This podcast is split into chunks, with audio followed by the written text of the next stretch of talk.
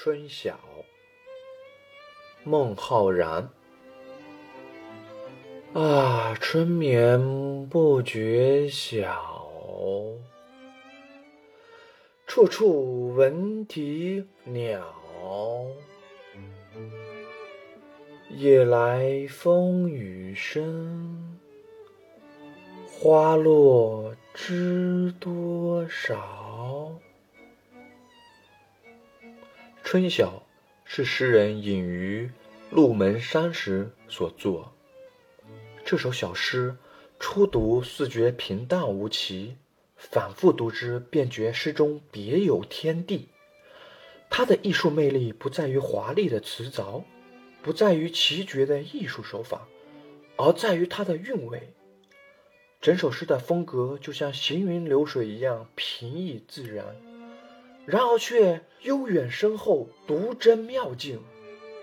千百年来，人们传颂它，探讨它，仿佛在这短短的四行诗里，蕴含着开掘不完的艺术宝藏。自然而无韵致，则流于浅薄；若无起伏，便失之平直。春晓既有优美的韵致，行文又起伏跌宕。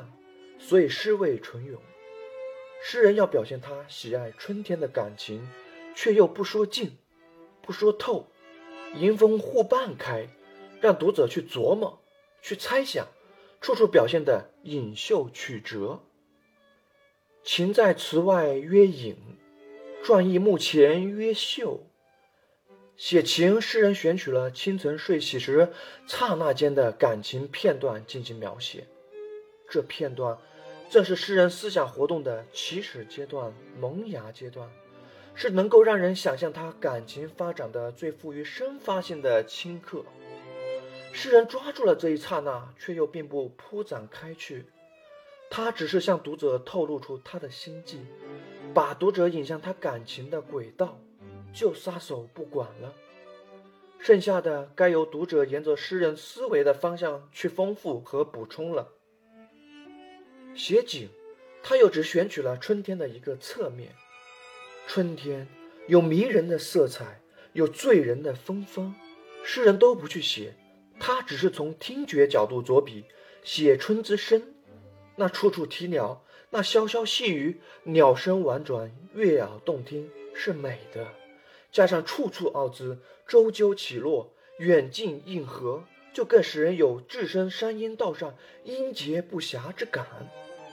春风春雨，纷纷洒洒，但在静谧的春夜，这沙沙声响却也让人想见那如烟似梦般的迷离意境和微雨后的众会心姿。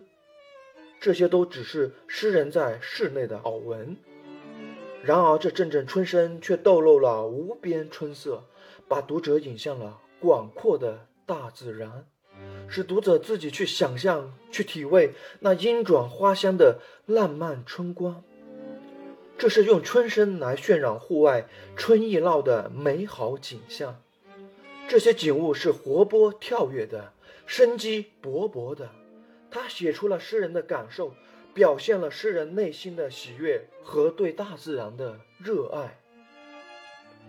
宋人叶绍温《游园不值》中写道。春色满园关不住，一枝红杏出墙来，是古今传颂的名句。其实，在写法上是与春晓有共同之处的。夜诗是通过视觉形象，由伸出墙外的一枝红杏，把人引入墙内，让人想象墙内；梦诗则是通过听觉形象，由阵阵春声，把人引出屋外。让人想象屋外，只用淡淡的几笔就写出了晴方好，雨亦奇的繁盛春意。两诗都表明那安然的春意自是阻挡不住的。你看，它不是冲破了围墙务壁，展现在你的眼前，萦回在你的耳际了吗？清诗补华曰：“诗犹文也，既直贵曲。”这首小诗仅仅四行二十个字，写来却曲曲通幽，回环波折。首句破题写春睡的香甜，也流露着对朝阳明媚的喜爱；次句集锦写月耳的春声，也交代了醒来的原因；三句转为写回忆，末句又回到眼前，由喜春翻为惜春，爱极而惜。惜春既是爱春，那潇潇春雨也引起了诗人对花木的担忧。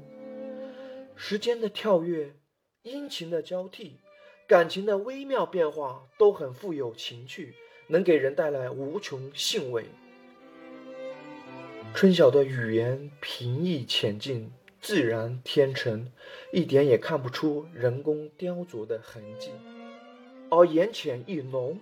景真情真，就像是从诗人心灵深处流出的一股泉水，晶莹透彻，灌注着诗人的生命，跳动着诗人的脉搏，读之如饮醇醪，不觉自醉。诗人情与境会，觅得大自然的真趣，大自然的神髓。